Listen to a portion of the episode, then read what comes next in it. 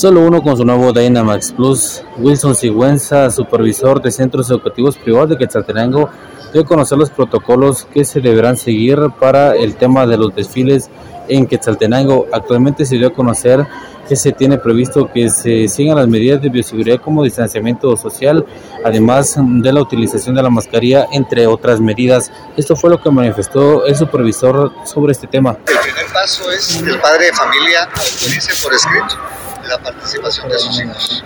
Por ahí empezamos eh, con los protocolos.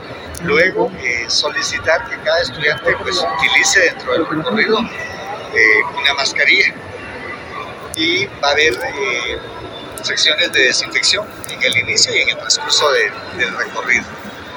Yo creo que esto es lo que, lo que nos permite ser parte de los desfiles y, por supuesto, eh, el distanciamiento entre cada, entre cada estudiante. Y aquí es donde pedimos que los padres de familia no se involucren a ser parte interna del desfile, sino que sean observadores para evitar la, del, de los estudiantes en, los recorridos. ¿Se podrá disminuir o se disminuirá el aforo de los desfiles?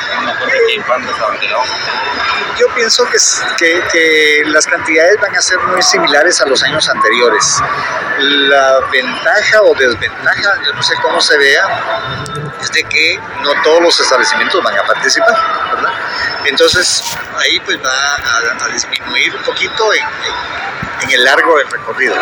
Pero con cantidades de estudiantes yo creo que casi se manejan entre 100 y 200 estudiantes a los, de los establecimientos grandes. Con esta información retorno a cabina y pregunto, ¿qué gasolina te da más rendimiento?